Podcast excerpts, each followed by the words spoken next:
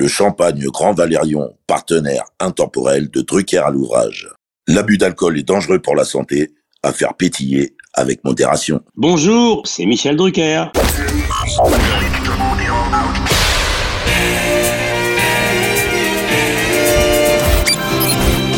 Bonsoir, l'orchestre de stars placé sous la direction de Monsieur Jean-Claude Petit. C'est la première de Champs-Élysées. Nous nous retrouverons tous les samedis à 20h30 sur Antenne 2 pendant 70 minutes environ.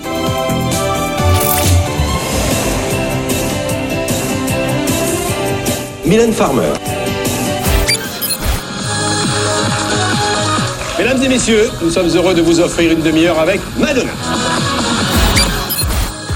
Poussine, il est là avec Alexia, Anne-Laure, Karine, Mario, Pierre, la troupe, salut Joe. Sur France 2. Bonsoir Michel. Notre cadeau de Noël, génial idée. Votre accueil, c'est le cas de le dire, me va droit au cœur. 55 ans de mémoire télévisuelle collective en une collection prestige de 50 épisodes. Michel a vraiment mis Drucker à l'ouvrage.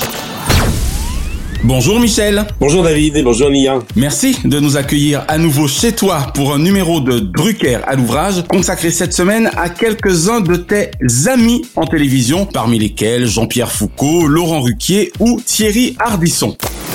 Les honneurs aux dames, Michel, avec celle que tu as dû voir arriver avec beaucoup de bienveillance en 1973, la jeune Frédérique Hochedet, alias évidemment Dorothée. Ma Dorothée, elle aura marqué l'histoire de la télévision. Elle était sur le service public. D'ailleurs, beaucoup d'animateurs qui sont devenus des stars dans le privé et qui ont fait des empires ont débuté dans le service public. Exact. C'est le cas d'Arthur, de beaucoup d'animateurs, d'Anouna, on reviendra tout à l'heure. Mhm. Car au départ, c'était évidemment l'ORTF, ensuite TF1, France 2, etc. Le privé est arrivé avec euh, TF1 euh, beaucoup plus tard Et la privatisation de TF1. Et avec M6 encore beaucoup plus tard et les chaînes d'infos continuent encore beaucoup plus tard. Alors, ben, Dorothée, Tu avais déjà quelques années au compteur quand tu l'as vu arriver. Oui. On rappelle que tu étais là depuis presque une dizaine d'années. voilà, et elle était l'animatrice euh, chouchou de Jacqueline Joubert qui est une speakerine très importante, une des premières speakerines Avec Catherine Langer, ouais. dans les années 50-55, c'était une des premières, une femme très élégante, qui était la maman d'Antoine et l'épouse de Georges de Gaulle, qui était un très grand journaliste animateur de télévision dans les années 60, dont j'ai été de stagiaire rapidement, mais en tout cas je l'ai vu très souvent puisqu'il présentait le journal, il commentait le foot, c'était un personnage formidable. Bonjour. Dès aujourd'hui commence un programme qui tous les jours va me permettre de te présenter mes amis. Ces amis sont des héros de dessins animés. Et donc Dorothée s'est fait surtout connaître lorsque TF1 privatisé, l'a engagée, et là elle est devenue une animatrice des enfants, carrière qui a duré presque 20 ans, avec une équipe qui elle a construit le premier empire de la télévision, C'est clair. AB, AB, absolument. Azoulay et, Et Berda, Berda, ouais. qui ont pris d'assaut, si j'ose dire, la jeunesse télévisuelle des dix premières années de TF1 en faisant 6 ou 7 heures de télévision par jour. Ah, c'est hallucinant, effectivement, on parle bien d'une quarantaine d'heures de programme par semaine à l'époque, ce qui était du jamais vu. Oui, c'est considérable. C'était un petit empire dans l'empire TF1. Ils ont fait gagner beaucoup, beaucoup d'argent à TF1. Et la réciproque fut vraie, évidemment. Bonjour à tous, bienvenue au Club Dorothée pour ce premier mercredi de 1997. Et encore une fois, bonne année Et AB devient un empire très important qui continue. Berda s'est séparé. Après, ça a été Courby et Arthur qui se sont séparés professionnellement des années après et ont fait chacun fortune. Et là, c'est la même chose. Berda continue à faire des affaires, de l'immobilier beaucoup, et Azoulay continue. Dans l'audiovisuel, absolument. Il est sur télévision et continue à produire des émissions pour les jeunes. Les Marseillais à Dubaï, toutes ces choses-là. On roule, et on s'aperçoit en fait que ici tout est différent. Le décor, euh, tout ça, c'est vraiment un choc visuel. euh, Bangkok-Marseille, c'est pas pareil. C'est des émissions qui sont nées à l'époque de Love Story, la télé-réalité. Et sans compter le miracle de l'amour qui continue et qui a 30 ans, ce qui est quand même du jamais vu pour euh, la fiction française. Et alors, Dorothée est devenue la compagne des enfants, l'amie de la sortie d'école. Tout le monde se précipitait sur le programme de Dorothée. Et elle est devenue quelqu'un d'extrêmement important. Dans les émissions produites par AB Productions sur TF1, ils écrivaient, ils produisaient, ils jouaient, ils chantaient. Ils étaient tous multifonctions. Regardez, Oui, nous sommes ici. oui. Nous devons aller là-bas. Pour cela, nous devons passer par ici et ensuite par là. Euh, vous êtes sûr de vos indications là? Et Dorothée, comme Hélène et les garçons, Hélène Rollès, la deuxième égérie du groupe AB et qui continue après 30 ans à être une star dans sa catégorie, elle chante toujours, elle a repris la chanson. Hélène Rollès est une star en Chine. Exact. Hélène,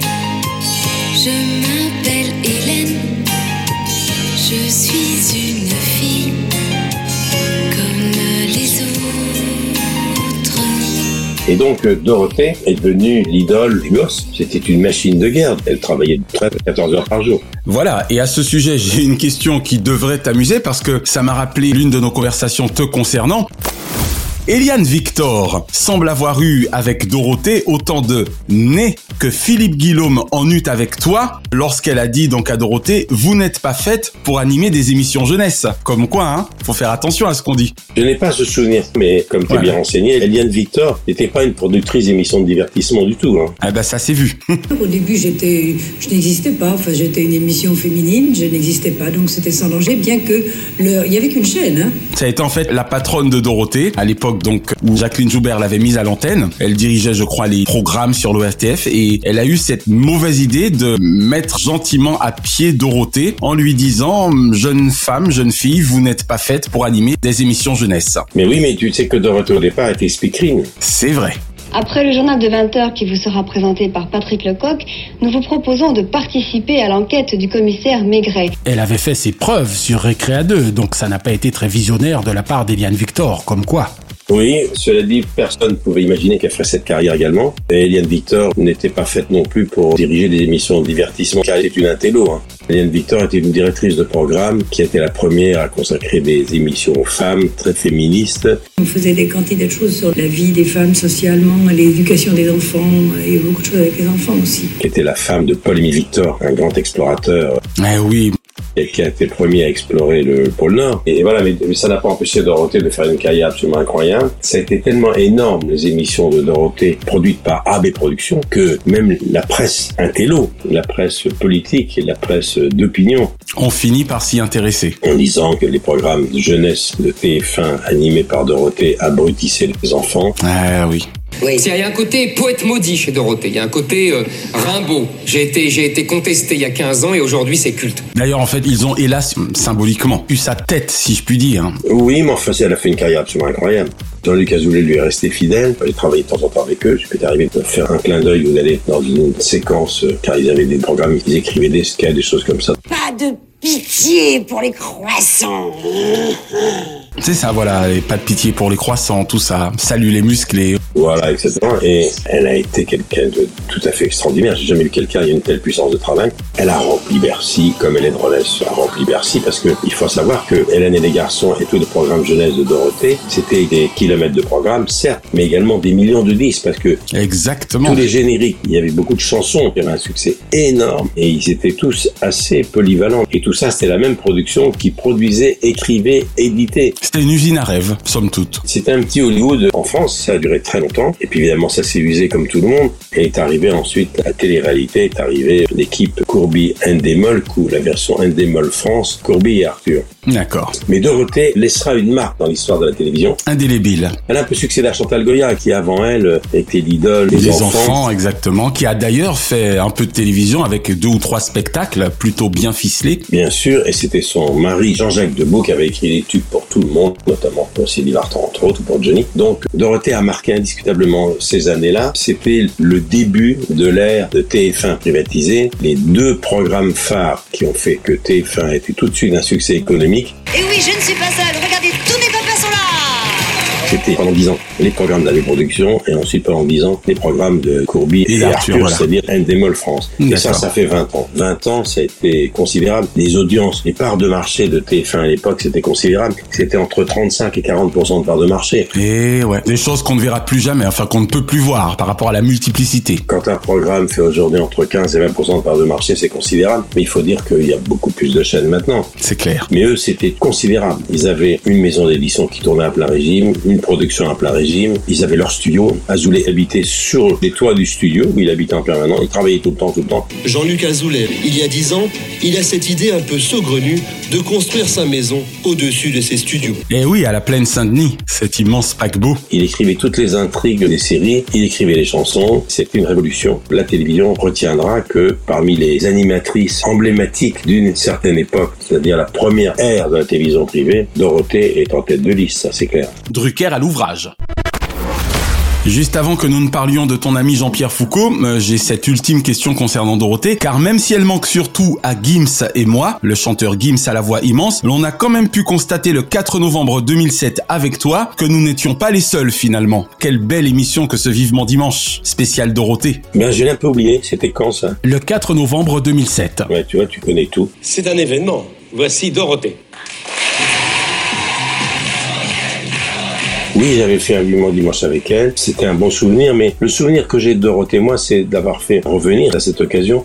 Et Dorothée, je l'ai jamais vue de mauvaise humeur, jamais vue en retard, jamais vue tirer au flanc, ne pas sourire, paresseuse. C'est quelqu'un qui m'a beaucoup impressionné. On est tous des gros travailleurs dans nos métiers, mais une femme, c'est plus compliqué. C'est clair. Alors, cela dit, on ne connaît pas de vie de famille. Elle n'a pas été maman. C'est quelqu'un qui a travaillé tout le temps, tout le temps, tout le temps, tout le temps, tout le temps, avec bonheur. Et avec courage, hein, car on rappelle que sa dernière émission, ça c'est quelque chose qui a marqué le fan que je suis. Le 30 août 97, sa mère était partie rejoindre les anges à peine deux ou trois jours auparavant. Et elle a fait le show. Bien sûr, mais elle avait les nerfs d'acier.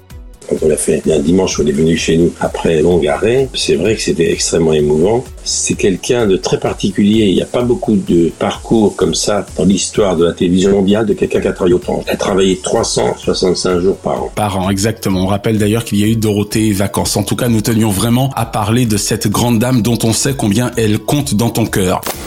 Alors 25 ans et un jour me séparent de celui avec lequel tu as en commun notamment RTL, Europe 1, Antenne 2 et TF1, Jean-Pierre Foucault. Quel parcours depuis 1966 en radio et 1976 en télévision pour ton confrère et néanmoins voisin dans le sud, Michel? Jean-Pierre Foucault a d'abord été une vedette de radio avec Radio Monte Carlo. Exactement, 1966. Ah, la France est un beau pays, n'est-ce pas? Bonjour Monsieur Léon. Comment s'est passé le mariage auquel vous avez assisté hier après-midi? Jean-Pierre est arrivé à la télévision un petit peu plus tard. Pour le grand public, Jean-Pierre, c'est d'abord animateur de radio avec des jeux sur Radio Monte Carlo. Il était la première vedette de cette station du Sud. C'est euh, l'homme de Sacrée Soirée et l'homme de qui veut gagner des millions. Et histoire de repousser un peu le curseur dans le temps, on peut même remonter, histoire de parler de service public, c'est pour ça que j'ai fait référence à Antenne 2, à 1982 et, parce que ça a quand même été mythique, l'Académie des Neufs. L'Académie des Neufs, c'est vraiment là, on l'a connu pour la première fois. D'ailleurs, quand on regarde les archives de l'Académie des Neufs, on s'aperçoit qu'il y a plein de sont devenus célèbres. Exactement, dans les fameuses cases.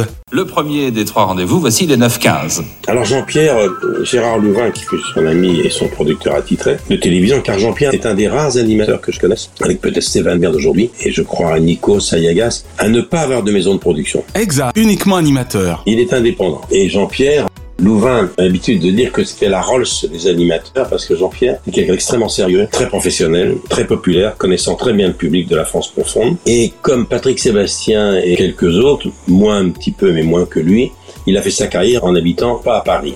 Il est à Carry-Lorouet, près de Marseille, dans les calanques là-bas, puis il est marseillais. Voilà, c'est pour ça que je parlais du fait que vous êtes voisin. Il est resté attaché à sa maison. Ouais. Il prenait l'avion régulièrement pour travailler à Paris. Patrick Sébastien habitait la Corrèze. Il y a des animateurs comme ça qui ont fait carrière en restant chez eux en province. Et pourquoi Carry finalement et pas Marseille? C'est un concours de circonstances assez sympa. La maison mitoyenne à la mienne est celle de mon ami d'enfance. Jean-Pierre connaissait très bien le public. Il avait une voix très caractéristique, avec un public assez jovial, euh, avec la rondeur du midi, avec l'accent au départ, et quelqu'un qui savait absolument tout faire. Je me souviens que lorsque nous avons quitté Antenne 2 après changer dans les conditions qu'on connaît, TF1 nous a proposé de venir faire une émission samedi soir, mais il y avait une autre émission de variété qui est née à ce moment-là.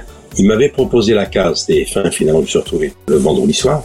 C'était Sacrée Soirée le mercredi, qui était une ça. émission nouvelle. Et c'est à l'époque, révolu maintenant, où ils avaient ouvert, si j'ose dire, c'est très rare, une case de divertissement en semaine. En général, les émissions de divertissement C'est plutôt le week-end. ce soit à l'époque de Guy Lux, etc., c'était toujours samedi et dimanche. Les Carpentiers, Champs-Élysées, etc., la piste aux étoiles, si on remonte très très loin, c'était toujours le week-end. Et là, le mercredi, ils ont fait Sacrée Soirée, qui était un événement, puisque tout le monde se souvient, c'était l'invité venait et on lui faisait les fameuses surprises. Les fameuses surprises avec un générique qui restait dans toutes les mémoires avec ce saxo. C'était presque aussi célèbre que le générique de Champs-Élysées et Jean-Pierre a fait ça très très bien. Sacrée soirée. Sacrée soirée comme chaque mercredi soir sur TF1 pour la 106e ou 107e fois. Et il a fait une chose assez rare, Jean-Pierre. Il était le premier qui, pratiquement en pleine gloire, a décidé de prendre sa retraite. Précisément Michel, de 5 ans ton cadet, penses-tu qu'il a eu tort de lever le pied et de ne conserver que le tirage du loto et l'élection Miss France? C'est une question que je lui souvent posée d'ailleurs dans un livre que j'ai écrit. J'imaginais que il revenait et qu'on faisait une émission tous les deux pour les anciens. C'était à nouveau une sacrée soirée des années après avec en co-présentateur les deux vétérans de la télévision. que vous êtes. en tout bien, tout honneur. J'avais trouvé un titre qui était Sacré Dimanche. le mix des deux. Le mix des deux. J'ai voulu en avoir le cœur net. Un jour, je vais passer une journée avec lui parce que nous sommes un peu voisins et je me suis dit, je vais voir exactement où il est. Et quand je suis arrivé la première fois, faisait un temps magnifique comme souvent en Provence, j'ai compris qu'effectivement, qu'il a fait une carrière extrêmement raisonnable, pas du tout paillette, pas du tout people, pas du tout parisienne. Il était là, sa chambre donnant sur la Méditerranée, son bureau également, un petit paradis formidable dans cette ville de Marseille qu'il aime tant. Et puis, je suis allé dans son bureau, il m'a fait visiter toute la maison, évidemment. On a déjeuné longuement, avec un bon poisson, c'était magnifique. Mmh. Et avec son épouse charmante, Evelyne, qui joue un rôle considérable auprès de lui depuis des années. Et il m'a montré son bureau avec tous ses souvenirs. Il y avait sur les murs toutes les couvertures de magazines, et ça prend de la place, moi j'en sais quelque chose. Eh oui. Moi qui ai encore une carrière plus longue que lui. Vous devez être les deux recordmen. Et il y avait des photos, des souvenirs, etc. Et je me disais, mais t'es pas nostalgique en voyant tout ça? Il dit non, pas du tout. Je lui ai demandé que ça n'a pas été trop pénible au début cette rupture. Il m'a dit une chose très juste. Il m'a dit je suis parti avant qu'on me propose de partir ou qu'on me fasse comprendre qu'il fallait que je parte. D'accord. Car il faut pas oublier qu'il a fait l'essentiel de sa deuxième carrière assez longue dans le privé sur TF1. C'était la vedette de TF1 avec Sabatier. Alors si vous vous reconnaissez sur cette photo ou si vous croyez reconnaître quelqu'un de votre entourage, familial, professionnel ou amical. Alors entre-temps, il faut rappeler qu'il a été animateur vedette des RMC et ce que tout le monde oublie, c'est qu'il a été patron des programmes des RMC. D'accord. Pendant trois ans, il était directeur des programmes des RMC. Il avait même d'ailleurs engagé, lui en tant que patron, un animateur très célèbre qui était en rate, qui était Patrick Sabatier, sur RMC pendant deux ou trois ans. Comme quoi. hein. Il a fait des années tubes. Vous avez dit tube Eh bien, voici chez vous ce soir quelques spécialistes. Qu'il a relancé après les années tubes, c'est qui veut gagner des millions. Vive Gérard Louvain et Glem et vive la troupe de Roger Louret. Alors évidemment, il y a eu Miss France, où il était l'homme des Miss France pendant des années. Voici sans plus attendre le portrait des cinq premières candidates à l'élection justement de Miss France 2022. C'est vrai qu'il est attaché à la version de Madame de Fontenay des Miss France. Mais Jean-Pierre, je ne saurais jamais vraiment s'il s'est pas arrêté trop tôt. Il me dit qu'il est très content. Il fait le loto de temps en temps. Bonsoir et bienvenue pour le tirage loto. Ce soir, vous allez peut-être réaliser toutes vos envies. Et puis il y avait encore les Miss France jusqu'à cette année, mais je sais pas si ça sera lui l'année prochaine. Il fait partie de la grande époque de TF1. La gouvernance TF1 a changé. Il ne reste plus personne de cette époque. Exact. Ni le lait, Ni Moujotte. dans le lait qui est mort il y a pas longtemps, ni Moujotte, ni Namias qui s'occupait de l'information. Il appartient à une époque qui a marqué. Et c'est vrai que Qui veut donner des millions, qui a été repris récemment, animé par Camille Combal, a aussi marqué la carrière de Jean-Pierre. Bien sûr. Jean-Pierre, il y a quatre émissions qui ont marqué sa carrière. Sa carrière télé en tout cas, ouais. Il y a l'Académie des Neufs, évidemment, Sacrée Soirée, Qui veut gagner des millions, Et l'élection Miss France. il y a Miss France et les années tubes aussi. Et les années tubes, exactement. Faire une carrière avec quatre émissions qui durent chacune dix ans, c'est pas donné à tout le monde. C'est pas anecdotique, exactement. C'est vrai. Les années tubes, en plus, c'était vraiment très visuel. Mais Jean-Pierre est quelqu'un que j'aime beaucoup parce que on se ressemble un peu.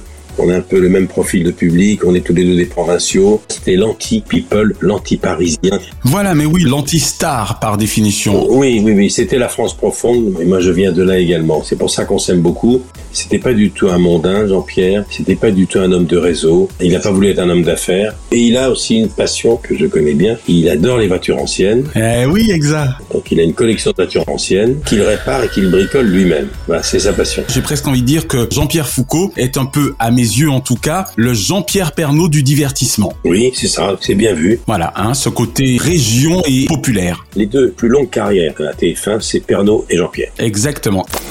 Avec quand même une petite qu'on peut citer rapidement parce que j'ai vraiment une immense affection pour elle et les gens oublient souvent qu'elle est également le plus long CDI de TF1 avec Jean-Pierre Foucault, c'est Evelyne Delia, exactement.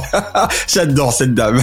Evelyne Delia, nous avons un point commun, elle est la marraine des jumelles de Denise Femme et moi je suis le parrain. Ah bah tu vois, voilà, donc on embrasse Evelyne très fort, on espère un jour la voir. Et elle est très courageuse car elle a été malade et s'en est Bien sûr, voilà, exactement. Alors, juste avant de passer à Thierry Ardisson, cette question qui vraiment m'importe parce que vous vous êtes effectivement rejoint sur TF1, donc elle est importante. Après sept années de nette domination de ta part sur Antenne 2 avec Champs-Élysées, j'ai très envie de savoir comment Jean-Pierre Foucault t'a accueilli avec des guillemets sur TF1 pour Star 90, car je suis sûr qu'il a fait partie de ceux qui t'ont dit sois le bienvenu, Michel. Oui, on se voyait peu à l'époque, on s'appelait de temps en temps. J'ai surtout beaucoup vu et parlé à Jean-Pierre au cours des dernières années. D'accord. Quand on fait des carrières aussi importantes que les nôtres, à quel moment il faut s'arrêter Raccrocher, exactement. Ni trop tôt, ni trop tard. Même si toi et moi savons que tu ne raccrocheras pas, Michel, mais c'est pas grave. moi, je sais que je raccrocherai jamais, bien de ça, je le sais, je le sais depuis longtemps. Et je le sais davantage maintenant que je suis sorti d'un grave pépin de santé. Bien sûr. Mais Jean-Pierre, le fait qu'il ait eu le courage de partir, ça m'a fait beaucoup réfléchir. Et à l'époque, je me suis dit, s'il avait raison, et je savais moi que j'aurais du mal car moi c'était comme lui également. Moi c'était pas une addiction, c'est une vraie passion. Et puis surtout, il est parti sans aller ailleurs. Il est parti comme moi.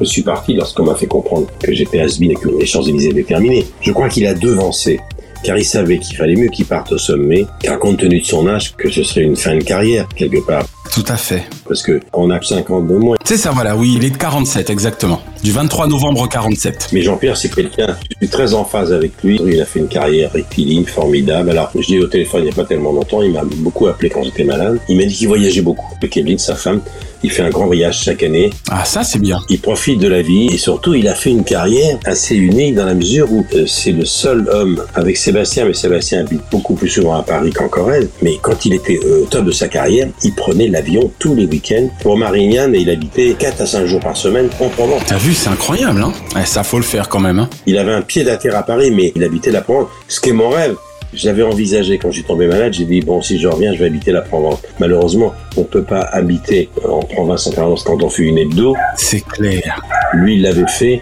Moi, ce serait plus compliqué parce que je suis très attaché à mon appartement à Paris. Et puis, c'est là que ça se passe quand même. Bien sûr, mais oui, les spectacles. Je suis obligé d'avoir une pièce de théâtre pratiquement par semaine, même si j'ai décidé d'y aller en matinée. Tous les films, je n'arrive pas à les voir toujours de chez moi. Et puis, il y a des déjeuners de boulot. Et voilà. Mais cela dit, je lui tire mon chapeau parce que j'ai trouvé ça très, très courageux de partir. Mais il m'a dit, je suis parti à temps. Exactement. Drucker à l'ouvrage. Thierry Ardisson, un animateur de génie t'ayant pourtant longtemps décrié, avant de se rendre compte que, somme toute, ta bienveillance était communicative et bienfaisante, Michel. Alors Thierry Ardisson, il y a deux Thierry Ardisson. Il y a celui qui n'avait pas assez d'expérience pour se rendre compte que pour durer, il vaut mieux être dans la bienveillance, surtout quand c'est naturel. Et puis il y a celui qui a fait une espèce de coming out, qui s'est druckerisé, c'est une expression de lui. Mais c'est ce qu'il dit exactement. Thierry, pendant des années, il allumait tout le monde, c'est son fonds de commerce. C'était le Thierry de la nuit, des bains douches, toutes ces émissions un peu subversives. Sulfureuse, absolument. Car il avait avancé un style. Il y allait franco, avec une audace incroyable. C'est quelqu'un qui a du goût. Et c'est quelqu'un surtout qui savait faire le buzz, qui savait trouver des idées nouvelles, car c'est un pubard, comme un enfant de la pub. J'ai presque envie de dire un fils de pub. Salut, j'ai 8 secondes pour vous dire que la Barrovo Valtine, c'est de la dynamique. C'est un fils de pub, comme l'était Beck BD, etc. C'est quelqu'un qui a inventé les concepts pour le publicitaire et qui savait faire ça. Alors, j'ai bien connu Thierry puisque tout le monde en parle. Il était le studio mythique maintenant que le studio Gabriel, mon studio, avec Catherine Barma, dont je le voyais régulièrement. Et on avait le même monteur. Et les montages de ces émissions se faisaient juste au-dessus de mon bureau. Non, je ne crois pas. Tout le monde en parle. Inévitable. Tout le monde en parle. Mesdames, messieurs, bonsoir. Heureux de vous retrouver sur France 2. Il faut savoir que Thierry Ardisson n'a jamais fait de direct, sauf rarement avec moi. On va en parler d'ailleurs. On va en parler. C'est quelqu'un qui a besoin de montage, d'avoir des auteurs, et qui dit toujours une bonne émission, elle se fait au montage. C'est pour ça qu'il a toujours refusé le direct parce qu'il pense que on obtient une bonne interview lorsqu'on a beaucoup parlé et quand on doit garder 10 minutes d'une interview car on est sûr qu'à la fin, on aura l'essentiel. En même temps, il n'a pas si tort que cela, avec le recul. Bon, je vais vous faire une nouvelle interview. Ouais, pour vous. Spéciale pour vous, celle-là. C'est l'interview psy. Oh là. Justement, j'aurais pu la faire à terme. Oui, il a pas si tort que ça, mais évidemment, pour ça, Mais il faut du temps. c'est un handicap parce qu'un jour, on ne sait plus faire du direct. Or, la télévision, c'est quand même avant tout cela. Enfin, c'était en tout cas à une époque. L'adrénaline du direct, ça lui a manqué. Et puis, alors, il a donc allumé tout le monde. Moi, euh, je sais que j'ai fait des carrières assez longues. Moi, j'étais pendant des années quelqu'un qui gérait sa carrière comme un notaire, qui ne prenait pas de risques, etc. Et qui pensait que finalement, euh, faire une carrière euh, longue, on l'a fait à l'abri des critiques, en étant gentil, bienveillant, voire complaisant. Bref, j'avais un style qui était le, le contraire de Thierry. Et puis, lui faisait des émissions de nuit, des émissions branchées. Salut Lulu, let's jaser, viens t'amuser. Voici Mouton Noir pour Nuit Blanche, l'émission qui te venge des autres. des émissions à minuit où on peut tout se permettre à minuit. Bien sûr. Le dimanche à minuit, on peut pas se permettre. On peut pas se permettre dimanche minuit de demander À Michel Rocard, je te vois venir. à, ou à une actrice ou un acteur, non mais même oui, ou à un homme politique, est-ce que Sucé s'est trompé? C'est pas possible. Et Sucé s'est trompé? Et, pardon? Sucé s'est trompé? Non plus. Non plus, bravo. Il s'était fait une réputation d'homme subversif et très brillant. Et puis, un jour, à ma grande surprise, une équipe de production, euh, Revon Gâteau, RSG, avec qui je suis resté très ami, Oui. qui ont produit une émission tous les jours sur la 3 pendant des années à midi. Grand réalisateur Jérôme Revon. Oui, et Revon Gâteau, c'est avec eux que j'ai fait Tenue de soirée. Ah, très bien. Et oui, grand divertissement. Un grand divertissement que j'ai fait avec eux il y a quelques années. Un barnum incroyable. Aux côtés de Patrick Bruel, Thierry Amiel, un des espoirs de la chanson, il est de la région PACA, il est d'Oriol, près de Marseille. Et donc, ils m'ont proposé un jour, ils disent voilà, on va faire une grande émission en direct du Sénat, deux grands directs, deux samedis, deux vendredis de suite. On va désigner les 100 plus grands Français, dans tous les genres. Alors justement, ça fait quoi au plus grand animateur de France et de Navarre de se retrouver il y a quasiment 18 ans aux côtés du plus grand intervieweur de France et de Navarre pour la présentation, je viens de le comprendre pour Revent et Gâteau, du plus grand français de tous les temps, Michel? Alors, ça m'a amusé, j'ai brûlé les étapes, car la première émission qu'on a fait ensemble, je rembobine un petit peu ce que je viens de dire, ok. je vais y venir, 100 plus grands, j'y reviens dans un instant. D'accord. La première fois qu'on m'a demandé de présenter euh, direct avec Ardisson, c'était pour le 60e anniversaire du débarquement. Oh Et c'est Revon et Gâteau qui m'avait appelé en disant voilà, on va faire une émission gigantesque sur les plages du débarquement. Il y aura l'amiral de Gaulle, les rescapés, les GIs américains, ceux qui sont encore vivants, qui viendront. On va faire un truc gigantesque pour le 60e anniversaire du débarquement. Il y avait, je crois que c'était Clinton qui était encore là, etc. Et, mais un truc colossal. Et j'ai dit, on aimerait bien que tu le fasses avec Thierry Ardisson. On rappelle que c'était donc forcément en juin 2004. Hein. C'est une soirée exceptionnelle, une nuit exceptionnelle. Puisqu'à partir de minuit, vous le savez, Thierry Ardisson, qui est déjà là, va prendre le relais jusqu'à 7 heures du matin. Nous sommes à Sainte-Mère-Église, un petit village de 1500-1600 habitants, à une quinzaine de kilomètres des plages, de ces plages dont on va beaucoup parler. Et Ardisson a dit, euh, bah, si Michel est d'accord, pourquoi pas? Waouh J'ai dit oui, mais on fait le direct. Attention, il le sait ça. Oui, oui, il le sait. Et au dernier moment, il a calé. Il y avait un grand direct le samedi soir. Ouais. Et il y avait la nuit du vendredi au samedi soir, toute une nuit complète avec des témoignages des anciens, tous ceux qui avaient vécu cette période incroyable de l'histoire, le musée des débarquements, les anciens canadiens, américains, les GI. C'était une émission colossale. Et au dernier moment, il a dit j'y arriverai pas. J'ai trop peur en direct. Aïe, aïe, mais je veux aïe. bien assurer toute la nuit. C'est-à-dire on faisait euh, la nuit de vendredi à samedi Oui. et toute la soirée de samedi en direct. Mais la nuit de vendredi à samedi, c'était enregistré la nuit et diffusé plus tard. Et c'est là que vous vous êtes retrouvés donc. Il a dit, bah, écoute, je vais faire l'enregistrement de la nuit, mais le direct, je suis incapable. Et donc, euh, on s'est retrouvés là. Il a au moins cette humilité finalement. Il m'a dit, je peux pas, me demande pas de C'est faire dingue, hein. en direct. Il a enregistré sa partie, sauf fait moi le direct du samedi soir. Ouais. Le chapiteau était à Sainte-Mère-l'Église, dans un endroit mythique connu du monde entier, devant l'église de Sainte-Mère-l'Église, où le parachutiste était resté accroché. D'accord, ok. Il y avait énormément de confusion. J'étais suspendu à cette église et j'avais comme une vision d'oiseau de ce qui se passait. Pendant le débarquement, il y a un parachutiste qui a sauté et il est resté accroché à l'église. C'est une scène mythique de débarquement. Bien sûr. Et donc on a fait ça là, c'est un succès considérable. Et on a sympathisé. Et finalement, il m'a dit, euh, maintenant je comprends, qu'est-ce que c'est compliqué tout ça. Je me dis, comment t'as fait? Ah, voilà. C'était en 2004. C'est ça, voilà, en juin 2004. 2004, j'étais donc à la télévision depuis un grand moment. Depuis 40 ans, Michel. Depuis 40 ans. Il me dit, maintenant je comprends, il n'y a pas de Et à être voilà. bienveillant. Et comme on a bien sympathisé, il a commencé à dire, mais Drucker, c'est le meilleur. Il est devenu mon meilleur attaché de presse. c'est incroyable. Et puis on fait donc les 100 plus grands. Voilà, c'est ça, au Sénat. Avec Thierry, nous sommes prêts dans l'hémicycle du Sénat au Palais du Luxembourg. Dans trois heures, on saura qui sont les 100 Français préférés de nos contemporains. Mais pour les dix premiers, et le premier, il faudra attendre encore quelques, quelques semaines. Voilà. On se retrouve au Sénat et dit attention Thierry, là il y a un vote, là c'est du direct. Mais pour le coup, je suppose qu'il s'est beaucoup appuyé sur toi en fait ce jour-là. Voilà, je dis t'inquiète pas. Et là c'était assez extraordinaire. C'était une très belle émission, je me le rappelle. Dans la salle, il y avait toutes les plus grandes stars de la littérature, de la Eh politique, et du cinéma qui étaient là. Avec un vote, on l'a fait deux fois de suite. Et là, une petite anecdote, une heure avant le direct, on avait bien répété que je vais voir dans sa loge pour le rassurer. Et Thierry Ardisson, il n'est pas l'homme en noir par hasard. Par hasard, exactement. Il est toujours habillé en noir avec un t-shirt ou un costume noir parce qu'il a raison. Le noir affine. Si on veut paraître plus mince à la télévision. Bien sûr, j'en sais quelque chose.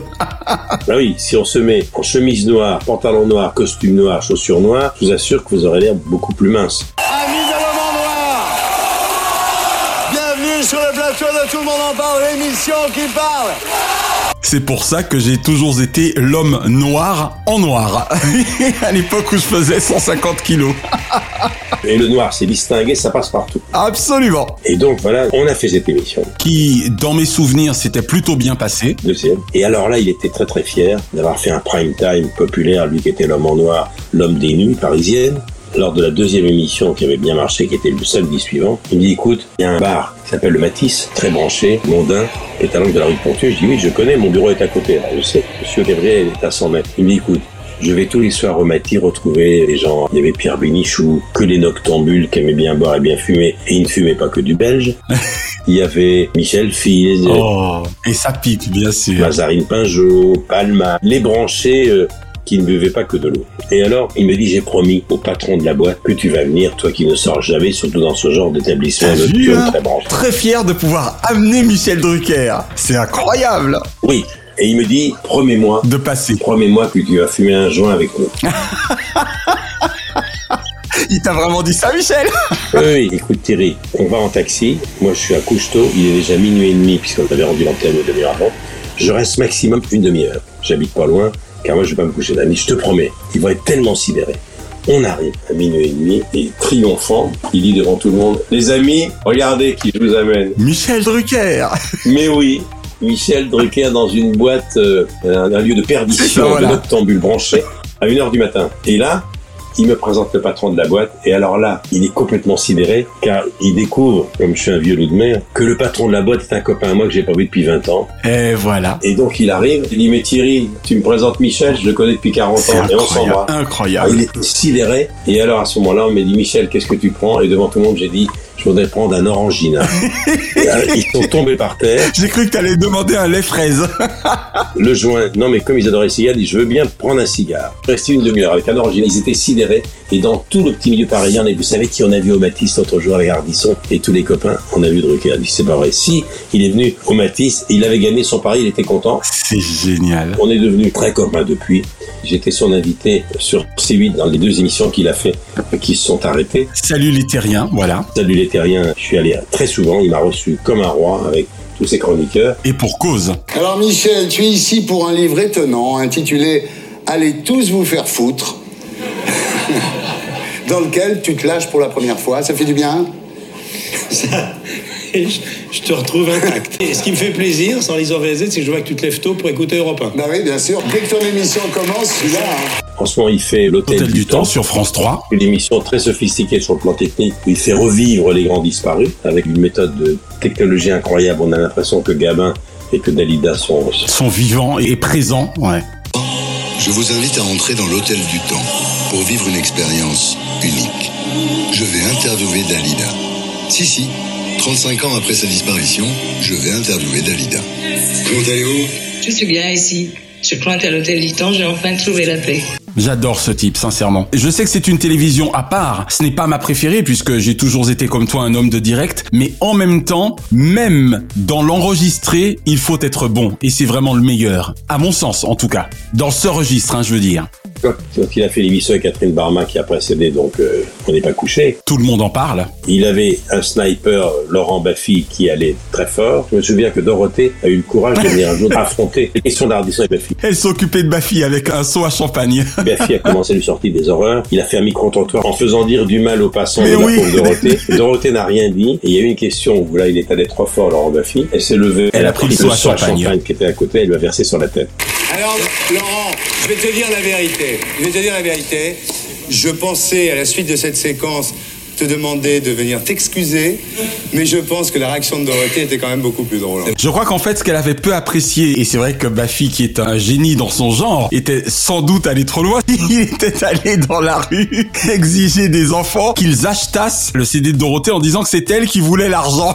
Oui, disons, c'est tout. Cette télévision est allée très très loin. Elle est un peu démodée maintenant. Allez jouer sur l'autoroute, les enfants. Allez hop. Dorothée n'aime pas les enfants, alors foutez-lui la paix à Dorothée, hein. Monsieur Bolloré m'a dit ça un jour quand il a pris les rênes de Canal+, que j'ai pas oublié, et qui est pas faux. Il a dit la télévision méchante, la télévision qui se moque, c'est fini. Et c'est là il a arrêté les guignols dans les jours qui ont suivi. Ça n'engage que moi, mais ça reste selon moi quand même une erreur stratégique. Oui, mais une petite parenthèse. Jamais le climat n'a été aussi anxiogène en France depuis quelques années. C'est clair. Avec les gilets jaunes, avec la pandémie, période très anxiogène. La campagne électorale de l'année dernière a été extrêmement sanglante. C'est très très violent. Les thèmes de l'immigration, la violence, ouais. les attentats, tout ça, plus cet enfermement dû au Covid, fait que c'est vrai qu'on a besoin de se marrer. La limite de l'humour, pour moi, c'est quand ça fait mal, quand on rit jaune. C'est ça, voilà. Coluche était jamais méchant finalement. Non. Il y a toute une génération de types qui sont très drôles, qui vont très très loin, mais qui sont pas dans la méchanceté. Dans la méchanceté gratuite, ouais. Et c'est vrai qu'ils sont allés un petit peu loin, mais Thierry Ardisson reste quelqu'un d'extrêmement important, cultivé, qui a marqué la télévision. J'espère que son Hôtel du Temps, qui produit pour France 2, va bien marcher. Moi, il me manque comme intervieweur. Il me manque à l'antenne. Son impertinence m'a beaucoup amusé. Moi, je suis l'anti-Ardisson, mais je reconnais que j'aurais bien aimé avoir de temps en temps sa causticité, mais c'est pas ma nature. C'est clair. Bah,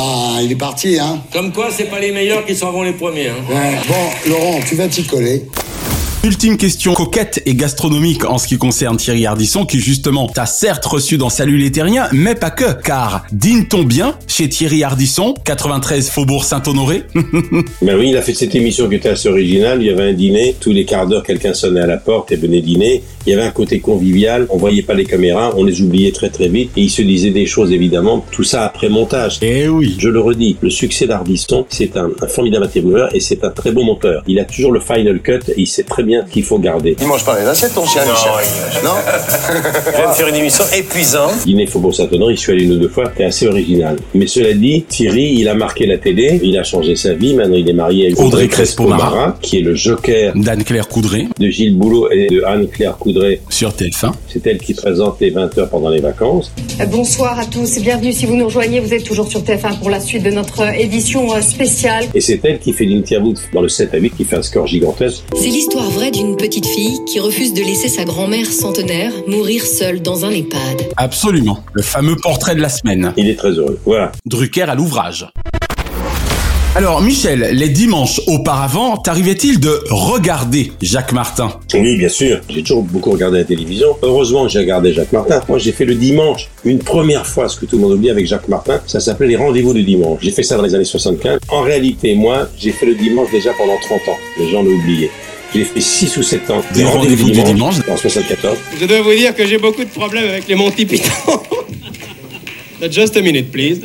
Je savais que ils étaient capables de tout faire sur un plateau de télévision. Il y avait d'abord le sport en fait, où je mélangeais le sport et le divertissement. Ensuite, il y a eu les rendez-vous du dimanche. Ça, ça fait 7-8 ans. Voilà. Où je recevais déjà les acteurs et les chanteurs, etc. Là où hélas tu as longtemps attendu l'arrivée de Clo-Clo, il me semble, en 78. Voilà. Claude François, nous l'attendions sur ce plateau hier après-midi pour répéter. Il devait venir nous offrir, comme il faisait souvent, ses nouvelles chansons. Claude François, vous le savez, n'est plus. Et ensuite, il y a eu Ève Ruggieri qui m'a remplacé pendant une année. Ensuite, Martin a fait 20 ans. Et je suis revenu, Exactement. moi, reprendre le dimanche après Martin, où j'y suis depuis 24 ans maintenant. Et je sais que lorsqu'on avait arrêté les, les rendez-vous le dimanche qui avaient succédé à Sport en fait, on avait reçu beaucoup, beaucoup, beaucoup de lettres. Il y a beaucoup de gens qui vont être très déçus parce que Jacques, c'est une institution, parce que l'école des fans, c'est une institution. Le dimanche, c'est une tranche que je connais bien. J'ai débuté le dimanche dans les dimanches avec Roger Lanzac comme petit reporter sportif dans les années 65. Et je resterai l'homme des dimanches et l'homme des week-ends pour toujours. Moi, j'avais connu Jacques Martin au cabaret avec Jean-Yann. Secondes, les gars, faut mettre le paquet. Cambron fait le forcing, je prends ta roue. Ah, il est marrant. Il fait le forcing, il se prend ta roue. Nous, on se crève, on lui coupe le vent, on fait tout le boulot. Jacques Martin était un formidable imitateur, spécialiste de l'art lyrique. De l'art lyrique, exactement. Lyonnais, mais il était passé à Strasbourg, il avait fait de l'art lyrique. Grand chanteur, très très doué, colérique. Ça veut dire que tu l'as carrément connu à l'époque où il était encore du surf. Oui, j'ai connu au cabaret. Et Jacques Martin a été l'homme des dimanches. C'est en regardant Jacques Martin que j'ai découvert dans une chorale qui s'appelait Ainsi fond fond fond. que j'ai découvert Jacques Raman, Eh oui. Laurent Ruquier, Laurent Gérard et Virginie Lemoine. et Julien Courbet. Eh oui, exact. Toute cette équipe-là, parce qu'il avait l'œil Martin, ils ont tous fait des carrières. Tous. C'est incroyable.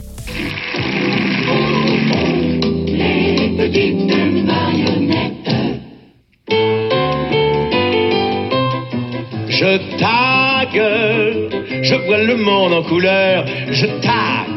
Et c'est là où j'ai remarqué Laurent Gérard et Virginie Lemoine. Jacques Martin était quelqu'un de colérique, grand cuisinier, bon vivant, euh, rabelaisien, adorant la bouffe, adorant les femmes, etc., qui a eu une vie sentimentale assez compliquée. C'était quelqu'un qui, à la télévision, a fait une carrière considérable. Il y a deux animateurs à la télévision, on l'a oublié, qui terminaient leur émission par une chanson qu'ils chantaient eux-mêmes. Il y avait Jacques Martin et Patrick Sébastien. Et Pascal Sevran. Et Pascal Sevran dans la chanson chanson, voilà. Et surtout, il est le premier à s'être attaché à un studio qui est devenu le sien, qui était le théâtre de l'Empire avenue de oui. qui était une salle de spectacle formidable. Et surtout, Jacques Martin, c'est l'école des fans qui a été déclinée, où tout le monde avait dit, tout le monde avait gagné, c'était les enfants. Exactement, 1975. Les enfants qui venaient chanter une chanson d'un invité ou une chanson de quelqu'un d'autre et qui parlaient sans filtre, comme les enfants savent le faire, en présence de leurs parents au premier rang, qui filmaient avec la caméra évidemment. On en profite pour embrasser Vanessa Paradis et Émilie Jolie. Bien sûr. Et nous allons accueillir cette ravissante Vanessa. Regarde comme elle est jolie. Fais une grosse bise à Philippe. Tu es venue en famille ou tu es venue toute seule En famille. Alors, qu'est-ce qu'il y a dans ta famille Ma maman, mon papa et mon parrain. Ma maman, mon papa et mon parrain. Où il est ton papa Là. C'est le moustachu, là Oui. Et donc, euh, Jacques Martin, l'école des fans, ça, ça a marqué pendant 20 ans l'histoire de la télévision française. Il était caractériel. Mais caractériel à un point, il a eu cette période, lui aussi il ne buvait pas que de l'eau, il ne respirait pas que le bon air. Qui a dit que tu ne pouvais pas être caustique, Michel? Jacques Martin, il y a eu deux émissions mythiques le dimanche. C'était l'école des fans et c'était le, Petit Rapporteur, exact. Le petit rapporteur, c'était une émission caustique qui a duré quelques années, où il y avait autour de la table des proches, qui était un journaliste à l'aurore, Claude Trist qui est devenu une grande vedette. Il y avait Daniel Prévost qui sortait des horaires. Le seul à avoir montré mon cul qu'à la télé, quand même. Enfin, mon cul à la télé. Mais oui. Voilà. Je suis heureux de vous montrer mon cul à la télévision. Nous voici dans la mairie de mon cul, dans la salle de délibération du conseil municipal. Il y avait le dessinateur du Figaro Pienne et il y avait un copain à moi du service des sports, Stéphane Collaro. C'était l'école de Martin, c'était le, le petit rapporteur, qui est une critique euh, qui était 45 minutes satirique sur l'actualité de la semaine, tous azimuts, y compris l'actualité politique. Donc ça, Martin, c'était un monstre sacré, il travaillait beaucoup. Et un soir, il est devant son poste, il nous regardait tous les samedis soirs, je suis en direct dans Champs-Élysées, avec sur le plateau des proches, transfuge du petit rapporteur, et Guy Bedos. Et des proches se moquent de Martin, Bedos également, mais de façon très légère, mais il se moque. Martin, qui était de mauvaise humeur, était déprimé, sa période où il faisait de la moto, il avait un blouson de cuir, et il sortait très tard, il prend sa moto, et il arrive pour casser la gueule à des proches et à Bedos en plein direct. Ah oui, d'accord. Et on l'a ceinturé. Ça aurait été pire que Whitney Houston et Gainsbourg. Ça, ça aurait fait le tour du monde pour toujours. Ah, il était vraiment prêt à en découdre alors. Ah non, non, mais on l'a ceinturé au moment où il rentrait dans le champ des caméras. Sans les agents de sécurité. euh, Non, c'est mon beau-frère, Philippe Alain, qui s'occupe de ma production, qui l'a ceinturé au moment où il rentrait dans les caméras. D'accord. Et devant 7 millions de gens, il aurait cassé la gueule en direct, qui était un document qui aurait marqué l'histoire de la télévision mondiale. Heureusement que ça s'est pas passé. La plus grande star de la télé qui vient casser la gueule, Bedos et un autre animateur, ça aurait fait un scandale épouvantable. Donc il est parti en pleurant. Il était vraiment Oh. très déprimé. Et c'est en voyant Jacques Martin que j'ai découvert Ruquier, que je connaissais un petit peu à la radio, que j'ai découvert surtout Laurent Gérard et Virginie Lemoine, que j'ai engagé. La suite, vous connaissez. Exactement. La question suivante est en lien direct avec son caractère car est-il, Jacques Martin, parvenu à faire la part des choses te concernant en 1998 Alors Jacques Martin, c'était un moment douloureux de la carrière parce que quand Jacques Martin a fait un AVC, il a été écarté de la télévision et c'est pas moi qui l'ai remplacé tout de suite, tout le monde a oublié, c'est Jean-Claude Brialy, oui, pour finir. Pendant des mois, en attendant qu'il se remette, et on savait qu'il se remettrait jamais. C'était pas le métier premier de Jean-Claude Brialy. Est-ce que t'as un fiancé? T'as un petit copain? Oui. Il est à l'école avec toi Oui. Est dans la même classe que toi Oui. Et comment il s'appelle Pierre. Et est arrivé le moment où euh, Jean-Pierre Cotet, le patron de l'époque, m'a demandé si, ayant fait le dimanche après-midi, et si j'acceptais, la plupart ont refusé, d'autres étaient plutôt partants. Moi, j'ai réfléchi et finalement, j'ai dit oui à une seule condition que j'en parle à Jacques Martin. D'accord. Donc j'ai appelé Jacques, qui n'était pas encore aussi diminué qu'il l'a été juste après l'AVC, mais il était incapable de reprendre l'antenne. Je lui ai dit voilà Jacques, on me propose. Mais il s'est très gentil m'appeler, fais-le, tu vas faire ça très très bien. Et finalement je l'ai fait. Ça l'a meurtri évidemment, parce que en acceptant le dimanche après-midi, ça voulait dire qu'il reviendrait plus à la télévision. Eh oui. Et de toute façon, il était incapable de revenir, car il était vraiment marqué, c'est un AVC, presque aussi violent que celui qu'a eu Belmondo. J'ai voulu aller le voir à l'hôpital, il a annulé. Et puis son homme de confiance, son coproducteur m'a dit, tu sais, il préfère pas, il t'a dit oui, mais il veut pas qu'on le voit comme ça. Un deuxième rendez-vous a eu lieu, et puis il a été annulé, mais ça je peux comprendre. Moi quand j'étais très malade, personne n'est venu me voir en dehors de ma famille et les médecins. Je voulais pas qu'on me voit comme ça. C'est clair, c'est pas évident. Et, lui c'était pire que moi. Moi j'avais un grave problème cardiaque, mais j'étais pas handicapé comme il était lui. Et puis finalement j'ai envoyé des chocolats à l'hôpital avec une onglette. Et il m'a répondu, j'ai bien reçu des chocolats, Euh, je vois que tu n'as pas perdu ton humour, je te rappelle que suis Diabétique. c'est marrant, mais je me rappelle cette anecdote, effectivement. Les médias en avaient parlé, forcément. Certains te l'ont reproché, ce qui est un peu idiot, car tu l'avais fait de bon cœur. Et j'ai repris le dimanche dans la douleur parce que j'ai beaucoup ramé la première année. Tout le monde attendait l'école des fans. C'était pas à la minute 20 grammes. J'avais déjà lancé, ouvert le studio Gabriel. Et l'enregistrement, souvent le dimanche après-midi, alors que j'étais pas en direct, les gens venaient avec les enfants en disant c'est où l'école des fans. Oh là là Les gens pensaient que je remplaçais Jacques, mais dans sa formule. En gros, que tu le remplaçais dans Dimanche Martin, quoi. Voilà, comme avait fait Jean-Claude Brialy. Et voilà, et je ne l'ai pas revu pendant des années. Un jour, je suis allé au théâtre, son fils. David, j'imagine. David Martin, qui est comédien et cuisinier, jouait une pièce, je suis allé le voir, et il me dit, écoute, tu sais, il y a papa qui aimerait bien, tu le salues, il est là ce soir dans une loge, il se montre pas qu'il est sur sa chaise. Oh. Et donc, je suis allé le voir. Il m'a embrassé, il parlait pratiquement plus, c'était bouleversant cette rencontre. Euh, Il a pas pu me parler beaucoup. Et c'est la dernière fois que je l'ai revu. D'accord. Jacques Martin, c'était un monument de la télévision. S'il n'avait pas eu ce pépin cardiaque, ma carrière aurait été très différente car je serais jamais revenu le dimanche, évidemment. Et vivement dimanche a changé ma vie. C'est très émouvant ce que tu dis. Et Jacques Martin m'a fait connaître euh, indirectement Laurent Ruquier. Voilà. Asseyez-vous, mesdames et messieurs. Le théâtre de l'Empire a ouvert ses bras pour vous accueillir. Drucker à l'ouvrage. Transition toute trouvée, j'ai les larmes aux yeux. J'ai deux maîtres en télévision, c'est lui et toi, et tu le sais, je te l'ai toujours dit, et j'ai eu le bonheur de m'entretenir avec lui. C'était pas très long, hein. C'était le 6 janvier 1995. Il m'a accueilli dans sa propre loge Edith Piaf du Théâtre de l'Empire.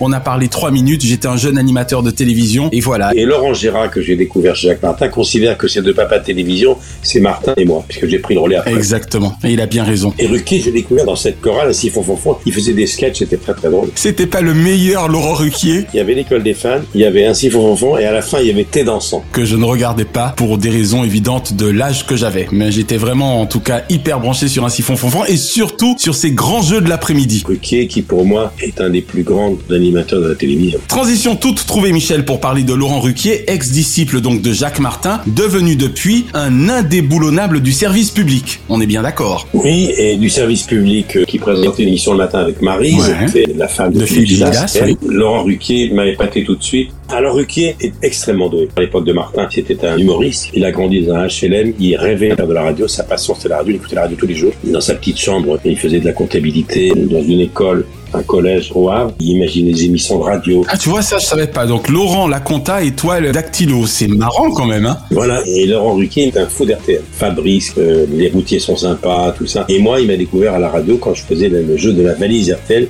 Première valise de l'après-midi, 10 862 francs. Plus 111, 10 973. Bonjour monsieur. Oh, excusez-moi.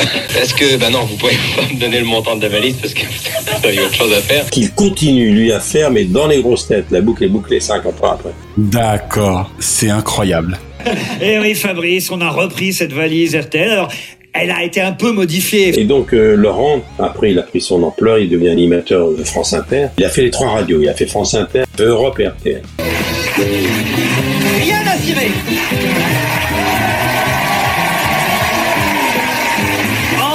Et en public au 105, maison de Radio France, ce midi. La télé, il a pris une ampleur considérable. Il a succédé le samedi soir, on le sait. À Thierry Ardisson. Il écrit des pièces, il écrit pour les autres. C'est ça, il n'arrête jamais, quoi. C'est hallucinant. Non, il travaille tout le temps. Il se lève à 6 heures du matin, il écrit des textes, il prépare tout pour les grosses têtes qu'il enregistre entre 10h et midi et demi sur RTL, diffusé l'après-midi. Les grosses têtes avec Laurent Ruquier de 16h à 18h sur RTL. Bienvenue dans le grand studio RTL. Je suis fier de succéder à Philippe Bouvard. L'après-midi, il lit les livres, il voit tout, il entend tout, il regarde tout. Il lit la presse car il prépare son émission du samedi où il a toujours un homme politique, un ou deux écrivains, des chanteurs, des, des humoristes. Il écrit, il produit, il a écrit des pièces qui ont beaucoup de succès. Il produit des gens. Michael de Gregorio, qui est un imitateur très particulier, très rare. Il a produit Proust également. Gaspard Proust, ouais. J'aime pas spécialement les gosses parce que ça se la raconte, ça n'a rien fait de sa vie et ça rend les parents cons. Hein. C'est quelqu'un qui tend toujours la main à des anciens. C'est lui qui a contribué au retour sur scène de façon fugitive de Marie Lafont. D'accord. Il était le patron d'un théâtre, le théâtre Antoine, avec euh, Dumontet, qui est un des grands producteurs de Paris, qui est le producteur de Canteloup. Il sait tout faire. Je l'ai dit, c'est quelqu'un de totalement éclectique. Il présente maintenant le samedi soir avec Léa Salamé, après l'avoir présenté tout seul. On est en direct, tout à fait. Il présente les enfants de la télévision juste après, presque vivement dimanche. Exact, le dimanche. C'est vrai que vous êtes un homme de radio et de télé, vous continuez à aimer ça, la radio. Ah oui, oui, j'adore la radio. Et je vais en refaire là. Alors voilà, expliquez-moi. C'est une histoire extraordinaire. Il y a quelqu'un qui est un fan de vous, qui s'appelle David Diomandé. Il m'appelle, j'ai connu il y a une vingtaine d'années, il me dit voilà Michel, pour célébrer tes 80 ans, est-ce que tu accepterais de faire un entretien toutes les semaines avec moi depuis Los Angeles, qu'on enregistrerait et qu'on diffuserait à partir du 12 septembre? Et tous les samedis jusqu'en 2023 mais Ruquier, c'est quelqu'un d'extrêmement généreux qui a toujours, toujours emmené avec lui en vacances la plupart de ses chroniqueurs. Ah ouais, c'était une vraie bande, exactement. La bande des grossettes, il les a amenés partout, à Cuba, aux États-Unis, partout. Et il a fait la même chose avec la bande dont on a tout essayé à l'époque. Les Claude Sarraute, Pierre Bénichou. Euh... Voilà, et c'est quelqu'un qui a marqué la télévision. Autre MD de la télévision, Michel Denisot, si toi tu étais à la rédaction des sports, lui aura présenté un temps, avant les divertissements, le journal télévisé. Oui, mais au départ il était reporter sportif aussi. Il s'est occupé de football, il a même été le président du, du Paris Saint-Germain. Saint-Germain. Il y a eu une réunion avec, on pourrait appeler les fondateurs de Canal, enfin les créateurs de Canal, dont je faisais partie, et, et André, on a fait le tour de la table, qui va présider? Moi je m'attendais pas du tout à ce que ça soit moi, hein, vraiment pas. Alors Denisot, c'est une carrière très différente de toute celle dont on a parlé aujourd'hui, parce que Denisot, c'est la grande époque de Canal+. La télévision branchée, payante, c'était la grande époque de Canal+, c'était très très différente des autres télévisions. Michel Denisot, moi je l'ai connu, il venait de Châteauroux, du même endroit, la même ville que de Pardieu. Il est venu déjeuner chez moi il y a 40 ans, il volait des conseils, il était sur RMC, et puis il a fait partie de la première vague de Canal, le dernier rescapé du grand Canal. Voilà, Canal a implosé plusieurs fois, définitivement récemment, le nouveau Canal est né il y a pas longtemps. Il était le seul qui est allé jusqu'au bout, il faisait une émission sur la télévision, Euh, c'est l'époque de Fourgiel, c'est l'époque de Delarue. Télé dimanche, ouais. Salut, lendemain de fête, lendemain de César. Nous y reviendrons avec le couple Clémentine Sélarié et Fabrice Lucchini qui a assuré la présentation des 19e César hier soir sur Canal. Télé Dimanche qui était un club très fermé auquel j'ai jamais appartenu et qui avait ce côté un petit peu nous on est à part ils avaient un petit côté condescendant D'accord. et un petit côté méprisant à l'égard des gens populaires mais Denisot il connaît bien le sport il a été président du Paris Saint-Germain faut jamais l'oublier et il a fait une carrière assez extraordinaire, Michel. Il était là en permanence. Il a fait pratiquement toute sa carrière à Canal+. Extrêmement discret et qui est surtout l'homme des Césars Et du Festival de Cannes, des cérémonies d'ouverture. et du Festival de Cannes. Voilà. Voici la palme qui sera attribuée le dimanche 28 pour le 70e anniversaire du Festival de Cannes. Elle est exceptionnellement sertie de diamants. À qui sera-t-elle attribuée? C'est quelqu'un qui a magnifiquement mené sa carrière de façon un peu différente des nôtres, puisqu'il a été parmi ceux qu'on considérait comme les animateurs de Canal+, qui étaient plus branchés que les autres. Pendant des années, Canal+, s'est considéré comme une chaîne à part. Exactement. Dernière question, Michel. Bien qu'il soit au programme des animateurs de la jeune génération, j'aurais très bien pu ce soir te parler de Cyril Hanouna, parmi tes amis en télévision. Pas vrai? Cyril Hanouna, ben, lui, c'est le dernier arrivé, c'est la dernière révélation. C'est le De Chavannes des années 2020. Il est là depuis 12 ans maintenant, avec TPMP, qui est une émission qui est dans le service public, tout le monde l'oublie. Eh oui, qui est né sur France 4. D'abord. Jean-Claude. Qu'est-ce que tu fais là, Jean-Claude? C'est pas le 20h Mais non, c'est pas du tout le 20h, là, c'est touche pas à mon poste, France 4. Ah, la célèbre émission qui cartonne Ah oui, bah c'est ça. Enfin, le Excusez-moi, encore, euh, démarre ce soir, je t'expliquerai. Jean-Claude Bourré, c'est parti. Et il est parti avec le copyright sur C8 où il a réussi euh, au-delà de ses espérances. Et Cyril Hanouna, c'est un animateur sniper, c'est Lucky Luke. C'est quelqu'un qui ose tout, très rapide. Je l'ai connu avec l'équipe de Revend Gâteau qui ont essayé de le produire. Car quand je l'ai connu, il voulait être un autre Jamel Debbouze, il voulait faire du stand-up. Et ils l'ont aidé financièrement pendant des années en attendant la gloire. Et finalement, le stand-up, il a fini par le faire tous les soirs pendant une heure ou deux. C'est incroyable. hein. Sur C8, on touche pas à mon poste. Je suis tout à fait tranquille, laissez-moi finir mon lancement, je vais pas Ah ouais, on pense à la même chose, je vois. Bah, bah ta gueule. C'est quelqu'un de très doué. Je suis pas du tout du côté de ceux qui tapent sur un honneur en disant qu'il fait une télévision déshonorante. C'est faux. Faire du direct tous les jours, c'est pas donné à tout C'est le monde. clair. Et depuis 10 ans, en access prime time, un horaire extrêmement exposé sur le plan économique. La conclusion de tout ça, c'est que c'est pas par hasard si, au moment de la campagne électorale, beaucoup d'hommes politiques sont, Sont venus passés. chez, chez lui. Exactement. Moi, déjà, ce que j'ai envie de savoir, Eric Zemmour, franchement, vous étiez tranquille, vous étiez chroniqueur sur CNews, ça cartonne.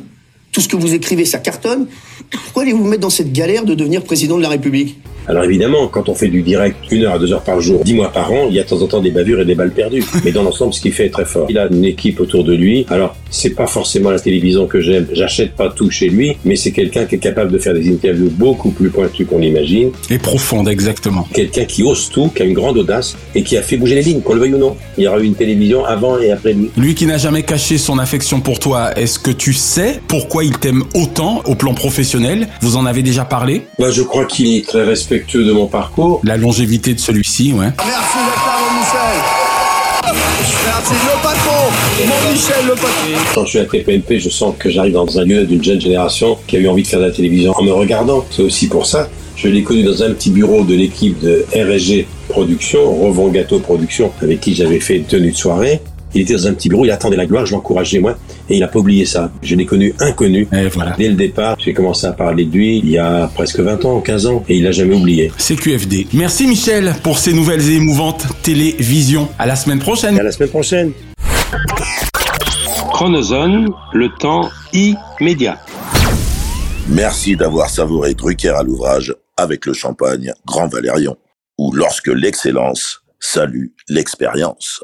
L'abus d'alcool est dangereux pour la santé, à faire pétiller avec modération. La semaine prochaine, dans Drucker à l'ouvrage, Céline Dion, Jean-Jacques Goldman, 2, Il n'émane que des hits.